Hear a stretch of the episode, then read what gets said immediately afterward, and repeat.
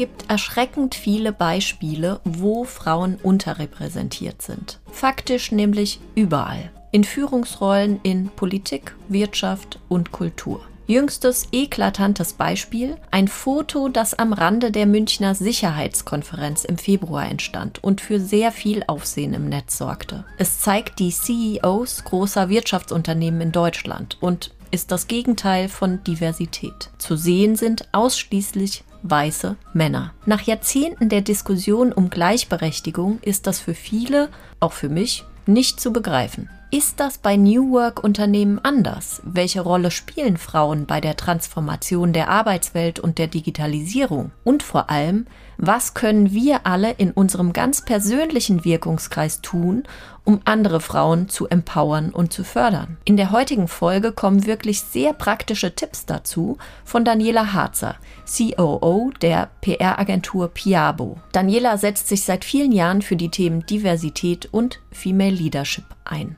Viel Spaß beim Hören. Daniela, ist New Work weiblich?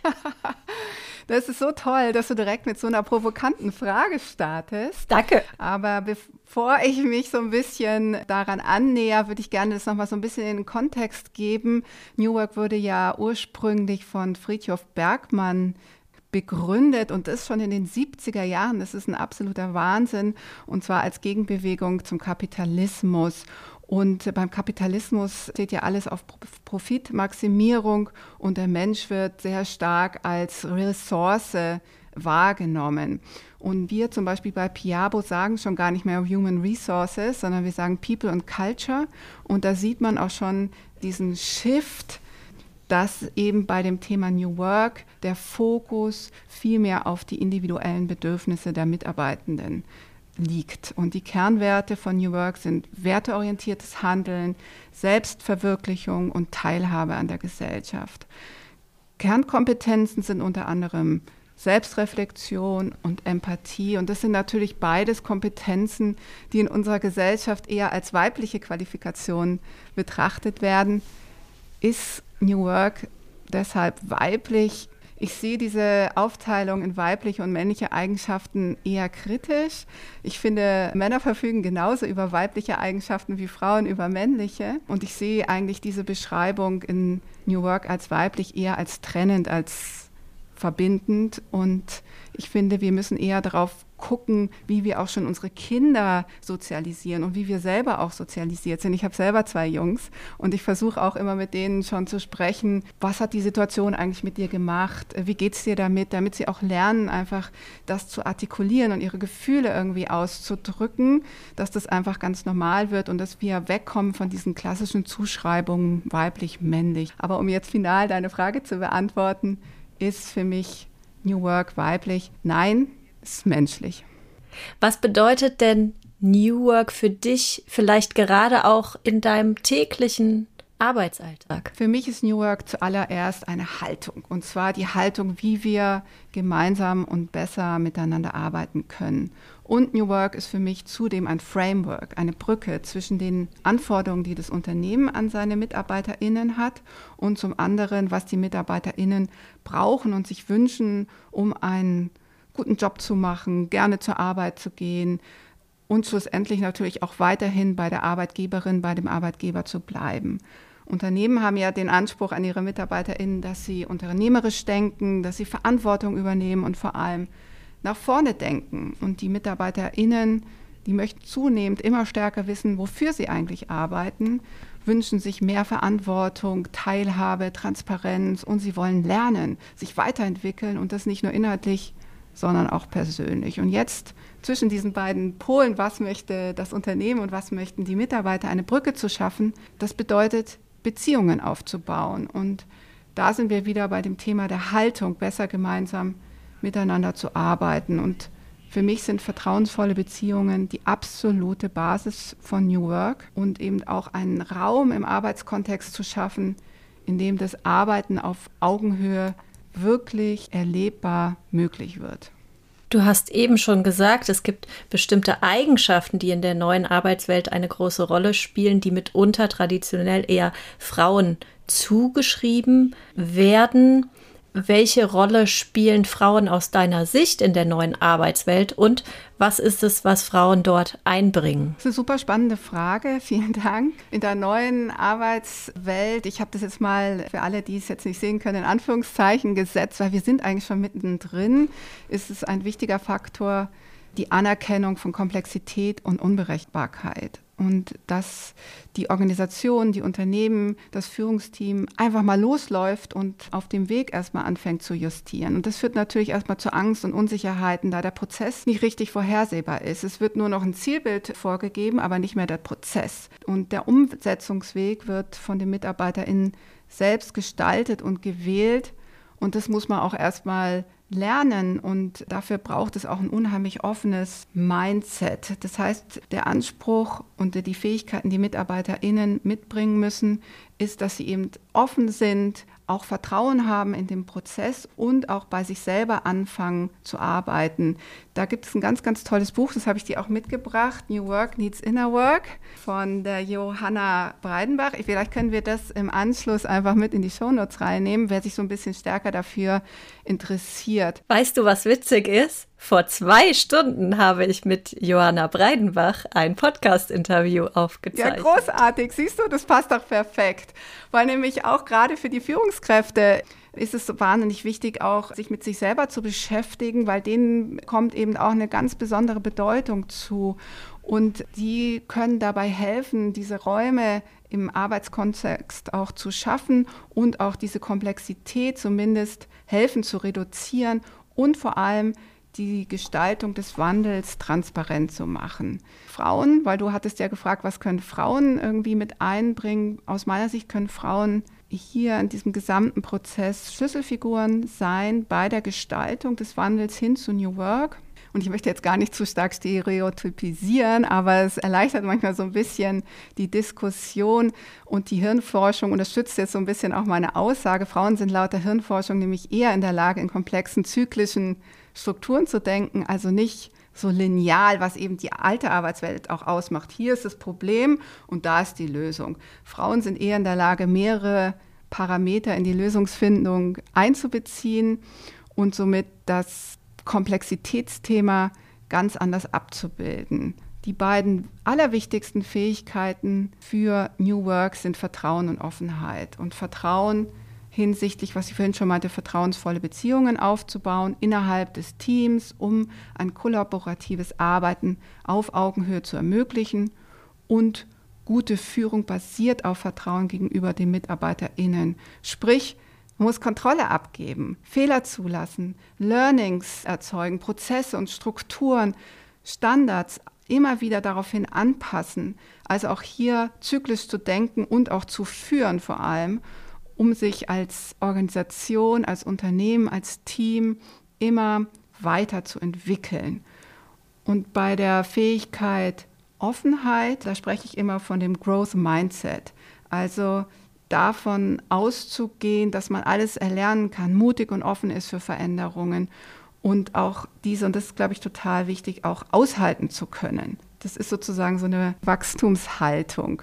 Aber ja, klar, Frauen bereichern und machen Teams diverser und somit auch innovativer und produktiver. Aber es ist natürlich schwierig, diese Unterschiede auch immer auszuhalten. Und es ist auch anstrengend. Aber es ist unglaublich wichtig, denn so öffnen wir Perspektiven und führen äh, das so zu Lösungen, die wir aufgrund unserer eigenen Erfahrung gar nicht gesehen hätten und vor allem Führungskräfte mit unterschiedlichen Hintergründen. Es ist nicht nur Mann, Frau, sondern wirklich diverse Hintergründe spielen hier eine entscheidende Rolle, da sie die Zusammenarbeit im Team maßgeblich prägen und Akzente setzen können, um Meinungsvielfalt zu fördern und gleichzeitig den Zusammenhalt zu stärken. Und darum geht es ja beim Thema New Work. Wir reden schon seit den 70er Jahren über New Work. Wir reden schon seit mehr als zehn Jahren über den Megatrend, die Zukunft ist weiblich. Warum dauert das alles so lange und wie weit sind wir denn gerade mit diesen Aussagen? Das ist eine Frage, da geht mein Puls schon immer so ein bisschen nach oben. Wenn ich erstmal so in meinem Umfeld gucke, das ist so der Agentur und in der Medienbranche und auch in meinem privaten Umfeld, da gibt es natürlich schon einige Frauen in Führungs Position. Und daher ist so mein, immer mein erster Impuls, ja, wir sind doch eigentlich schon ziemlich weit. Aber das stimmt leider überhaupt nicht. Und ich glaube, jeder, jede Zuhörerin und du wahrscheinlich auch hast dieses Foto der Münchner Sicherheitskonferenz gesehen, wo diese 30 CEOs zusammen beim Lunchen waren. Und es ist wirklich. Ja, wir haben beide die Augen gerollt jetzt. Das könnt ihr nicht sehen, liebe HörerInnen. Das ist einfach so erschreckend. Und ich habe da als erstes daran gedacht, es ist so eine Monokultur. Und es kam mir vor wie so ein Tümpel, wo es kein Frischwasser irgendwie gibt. Und das macht mir auch Angst, es macht mir auch Sorgen, es macht mir Angst für die Zukunft meiner Kinder, es macht mir Angst um die Zukunft in Deutschland, weil wenn da keine neuen Gedanken hineinkommen, wie soll es dann wirklich nach vorne gehen? Und wir müssen eh schon aufpassen, dass wir nicht abgehängt werden. Und die aktuellen Jetzt vom März 22 der Arbeitsstiftung belegen es, die Vorstände der 160 deutschen Börsenunternehmen sind genau mit 600 Männern und 100 Frauen besetzt und es entspricht einem Frauenanteil von 14,3 Prozent. Also wenn wir es positiv framen wollen, sind es sieben Frauen mehr noch als vor sechs Monaten. Aber also man kann sagen, die Tendenz ist da, dass es vorangeht. Aus meiner Sicht geht es viel zu langsam voran. Wenn wir in diesem Tempo irgendwie weitermachen, brauchen wir, glaube ich, noch mehr als 100 Jahre. Genau, und wenn man sozusagen auch nochmal so in andere Bereiche guckt, nur 5,9 Prozent der Startups in Deutschland wurden 2020 von Frauen gegründet. Und das ist wahnsinnig schade. Wir müssen auch hier stärker an die Frauenförderung kommen. Und wenn wir einen Blick in eine ganz andere Richtung werfen, zum Beispiel in die Humanmedizin, dann ist da der Anteil der weiblichen Studierenden bei 46 Prozent. Und da denkt man erstmal so, okay, wow, das ist ja richtig toll. Aber schaut man dann sich an, wie hoch der Professorinnenanteil ist, wird es richtig düster. Der liegt nämlich nur bei 19 Prozent.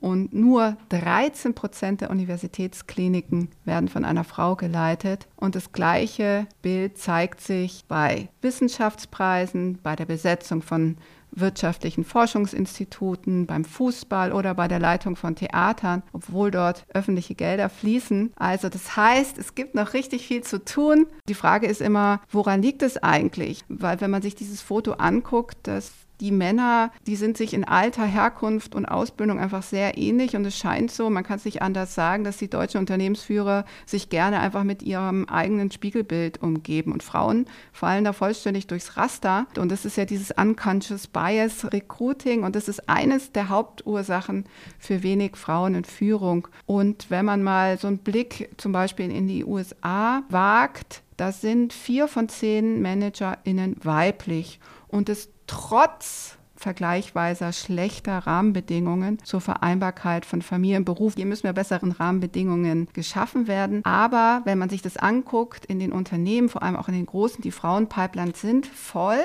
Sie schaffen nur leider selten den Schritt irgendwie ins Top-Management. Und das ist super schade, weil wir brauchen wirklich dringend divers besetzte Teams und Führungsteams, denn eine vielfältig zusammengesetzte Führungsmannschaft erhöht die Innovationskraft stärkt die Anpassungsfähigkeit des Unternehmens, weil wir sehen es ja jetzt gerade, wir haben es jetzt gerade wieder gesehen, die Welt kann sich so schnell verändern und darum muss man einfach resilienter und krisenapproveder sein. Und diese Unternehmen, die mit divers besetzten Führungsteams antreten, sind einfach mutiger, risikobereiter und auch erfolgreicher. Und mit divers, um das nochmal wirklich zu betonen, meine ich nicht nur Mann und Frau, sondern wirklich mit verschiedenen Hintergründen, Erfahrungshorizonten. Und die Unternehmensführungen in Deutschland haben jetzt momentan reichlich Gelegenheit, Frauen zu rekrutieren, weil in den Vorständen ist gerade auch aus Altersstruktur etc. sehr viel Bewegung drin. Und würde man einfach heute direkt starten und sechs Jahre lang ebenso viele Frauen wie Männer rekrutieren, wären wir bei einem circa ausgewogenen Geschlechterverhältnis mit 40 Prozent Frauen in den Vorständen in circa sechs Jahren. Ja. Also, wir können es schaffen. Lasst uns das alle gemeinsam machen und nach vorne treiben. Mit welchen Rahmenbedingungen können denn Unternehmen vorantreiben, dass das Rollenverständnis beispielsweise verändert wird, dass die Sicht darauf eine andere wird. Das hat auch wieder sehr viel mit der Haltung zu tun. Es fängt tatsächlich beim Recruiting an, bei der Setzung von insbesondere höheren Positionen wird viel mehr auf die Passfähigkeit, sprich die Persönlichkeit geachtet. Das begünstigt natürlich dieses vorher genannte Thomas-Prinzip und damit auch dieses einhergehende Muster. Es wird eingestellt, gefördert, was ähnlich ist. Das heißt, Übereinstimmung ist das wichtigste Kriterium und nicht das Können. Und das muss durchbrochen werden, am besten mit einer objektiven Kriterienliste und einem vier bis sechs Augen-Prinzip, wenn das ein diverses Team ist, natürlich, die sich das angucken. Des Weiteren können Sie sich eine Selbstverpflichtung geben zu einem paritätischen Frauenanteil auf allen Ebenen. Sollte in dem Unternehmen auch immer wieder die Führungskräfte darauf ansprechen, auf diesen geringen Frauenanteil und sie durchaus damit auch konfrontieren. Sehr operative Geschichte ist keine Meetings vor 8.30 Uhr. Du weißt es selber, man muss morgens dann noch die Kinder in die Kita bringen, dann kriegt man da irgendwie Panik, dass man es nicht mehr rechtzeitig schafft. Und das Gleiche gilt natürlich auch des Meetings in den Kernarbeitszeiten, wo alle ArbeitnehmerInnen da sind, auch die Teilzeitkräfte stattfinden, damit auch diese Informationen, die wichtigen, alle erreichen.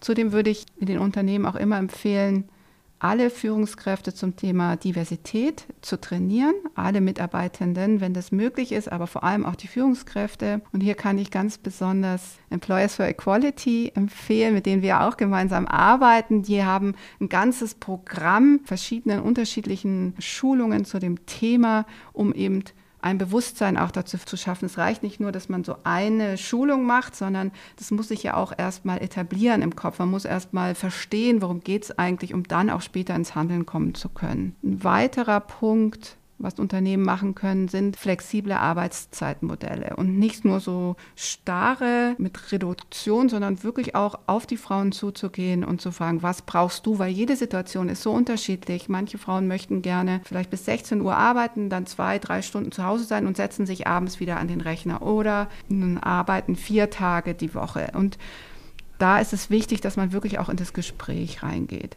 Einen wichtigen Punkt, weil ich erlebe das natürlich auch, dass Frauen nicht so gut verhandeln, auch gerade wenn es um das Thema Gehalt geht. Und da würde ich an die Unternehmen auch appellieren, dass sie das nicht ausnutzen, wenn Frauen sich schlechter darstellen und schlechter verhandeln, sondern sie wirklich nach ihrem Wert und ihrem Können und ihrem Streben bezahlen. Ein weiterer Punkt, dass man eben Karriere auch in Teilzeit ermöglicht, das finde ich wahnsinnig wichtig, weil es geht nicht darum, wie viele Stunden jemand da ist, sondern welchen Wert diese Person schafft. Und das ist eben auch in Teilzeit möglich. Austauschformate zu schaffen, dass man sich unter Gleichgesinnten einfach auch austauscht, Führungstandems einzuführen und natürlich auch das Thema, was wir eben schon hatten, Väter auch zu unterstützen, auch Familienzeit zu nehmen und somit auch Frauenkarrieren zu ermöglichen.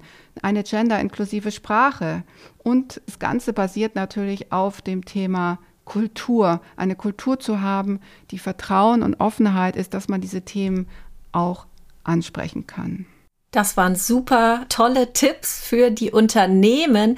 Wir sind ein Praxis-Podcast. Das heißt, mich interessiert noch das Thema, wie kann ich das Ganze ganz konkret in dem Unternehmen, in dem ich arbeite, für alle Frauen ändern, voranbringen. Über 90 Prozent unserer HörerInnen sind tatsächlich auch weiblich und die wollen alle selbst auch etwas tun. Was rätst du denen, die mitunter auch nicht in einer Führungsrolle sind?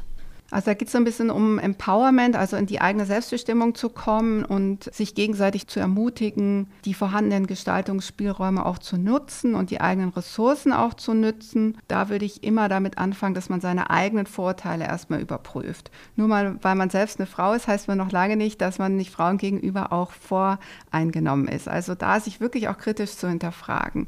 Ein zweiter wichtiger Punkt ist Unterstützung. Support aller Frauen, auch der vermeintlich starken Frauen. Zum Beispiel durch Komplimente, durch Sichtbarkeit, dass man wirklich Sichtbarkeit für die Kolleginnen erzeugt. Auch für die, die vielleicht tough rüberkommen oder die es vielleicht in den eigenen Augen schon geschafft haben, weil jede Frau braucht einfach Unterstützung und es ist gut, wenn wir uns das da gegenseitig unterstützen auch zu fragen, wie, wie geht es dir eigentlich und nach dieser emotionalen und mentalen Gesundheit äh, fragen. Drittens, eine Frau zu empfehlen. Empfehle eine Frau. Also wann immer man selber in der Position ist, einfach für ein Podcast, für ein Meeting, um das zu leiten innerhalb der Firma. Immer zu gucken, okay, bei einem Event für eine Nachbesetzung, immer zu schauen und zu überlegen, gibt es nicht eine geeignete Frau, die man irgendwie kennt. Gerade in der Welt voller männlichen Stimmen ist es gut zu wissen, welche Frauen etwas zu sagen haben und äh, wirklich auch zu wenig gehört werden. Und da ist es gut, wenn man einfach das Mikro auch mal an die nächste weiterleitet. Und das vierte ist für mich Allyship. Das heißt, dass wir uns sowohl die Männer, weil es geht nicht ohne die Männer, dass wir die sozusagen als Allies, als, als Verbündete uns an unsere Seite holen und auch aktiv in Meetings oder auch nach Meetings auch damit konfrontieren, wenn wir sagen, okay, hier hättest du mich vielleicht besser unterstützen können. Ich habe das doch gerade so gesagt, es wäre schön, wenn du es zusammengefasst hättest und meinen Namen dazu genannt hast. Das sind so Dinge, die wir sicherlich alle schon mal irgendwie mitgemacht haben. Also ich habe es auf alle Fälle schon erlebt, auch gerade erst wieder vor einem halben Jahr und Allyship, aber auch unter den Frauen, dass man sich eben so ein frauenunterstützendes Netzwerk irgendwie aufbaut und sich auch überlegt, welche Frau kann mir denn auch helfen, mir meinen Weg nach oben auch zu ermöglichen und zu ebnen. Welche Maßnahmen hast du denn bei Piabo, bei euch in der Agentur als COO ergriffen, um Frauen zu stärken und zu fördern? Ja, also bei Piabo haben wir schon ein sehr diverses Team. Also wir haben sehr viele Perspektiven schon da, plus dass wir auf allen Ebenen sehr paritätisch auch besetzt ist. Ich habe da sehr stark darauf geachtet und wenn ich sehe, dass unsere Unit-Direktoren, die leiten so einen gesamten Bereich, zu viele Männer vielleicht eingestellt haben, dann spreche ich mit ihnen und sage, okay, hier bitte das nächste Mal auch eine Frau einbeziehen, aber dann natürlich ganz stark das ganze Thema flexible Arbeitszeitmodelle. Wir haben wirklich sehr viele unterschiedliche flexible Arbeitsmodelle und eben auch dieses ganze Thema, was mir besonders wichtig ist, dass Teilzeit kein Karrierekiller ist, sondern dass es eben um den Wert geht und bei Teilzeit haben wir ja ganz oft immer als erstes Kinder im Kopf. Das stimmt natürlich gar nicht. Wir haben zum Beispiel auch eine Leistungssportlerin oder eine Frau, die gerade einen Roman parallel schreibt. Die brauchen auch Teilzeitmodelle oder sich im Ehrenamt irgendwie beteiligt. Dann haben wir unterschiedliche Führungstandems. Wir unterstützen individuell Familien in Notsituationen, zum Beispiel wie jetzt in der Pandemie, dass wir da auch ganz individuell geguckt haben, okay, was braucht jede Frau, was braucht jede Familie an Unterstützung. Die eine hat gesagt, ja, es wäre super, wenn ihr mir einen Babysitter bezahlt, was wir auch gemacht haben, um sie zu unterstützen. Oder nee, ich möchte gerade in der Pandemie keine fremde Person bei mir in meiner Wohnung haben, aber ich komme überhaupt nicht hinterher mit Kochen und Putzen etc. Da haben wir dann zum Beispiel Lieferando-Gutscheine geschickt, dass sie mittags irgendwie nicht kochen mussten. Oder bei voller Bezahlung die Zeit reduziert, die Arbeitszeit, dass sie die einfach im Nachhinein dann auch nachholen können. Gender-inklusive Sprache, dann haben wir, habe ich eine Diversity-Gruppe etabliert, wo ich auch selber Teil bin, um eben dieses ganze Thema noch stärker nach vorne zu bringen. Ich habe sehr darauf geachtet, eine Kultur des Vertrauens zu schaffen und auch zu stärken und eben Unsicherheiten und Ängste und Unwohlsein auch angesprochen werden kann und habe auch angefangen, selber über meine eigenen persönlichen Erfahrungen zu erzählen, weil am Ende des Tages haben wir alle diese gleichen Erfahrungen auch gemacht und da werden wir jetzt auch als nächstes ein Format machen mit unseren männlichen Kollegen, dass Frauen einfach auch erzählen, wie dann teilweise der unbewusste Umgang von männlichen Kollegen mit weiblichen Kolleginnen ist, äh, dass man das wirklich auch offen auch ansprechen kann. Wir haben zudem ein internes Familiennetzwerk. Wir unterstützen unsere MitarbeiterInnen und alle unsere Mitarbeiter mit Mental Health Programmen, wo sie dann auch sich austauschen können und Sichtbarkeit für Kolleginnen zu schaffen, wirklich herauszuheben, mich selber auch in den Hintergrund zu stellen, sondern eher die Kolleginnen auf die Bühne zu heben in Meetings, auf Events und die Kolleginnen auch wirklich zu bestätigen. Ja, und was ich vorhin schon gesagt habe, schulen wir alle unsere KollegInnen zu diesem Thema Diversity mit Employers for Equality weil es einfach wichtig ist, dass man sich dessen bewusst ist, wie man sozialisiert wurde. Und man kann auch ein bisschen wohlwollend sein damit sich selber. Wir sind alle so sozialisiert und es ist einfach nur wichtig, dass wir uns damit beschäftigen, dass wir dann Bewusstsein dafür entwickeln und dass wir danach ins Handeln kommen. Vielen, vielen Dank, Daniela, für diese wirklich inspirierenden Tipps und Einblicke, sowohl in Maßnahmen, die Unternehmen tun können, als auch die wir alle persönlich tun können, um das Thema voranzutreiben. Vielen Dank für die Einladung, hat total viel Spaß gemacht. Es war toll, dich kennengelernt Schön. zu haben und ich wünsche ja. dir einen super Tag.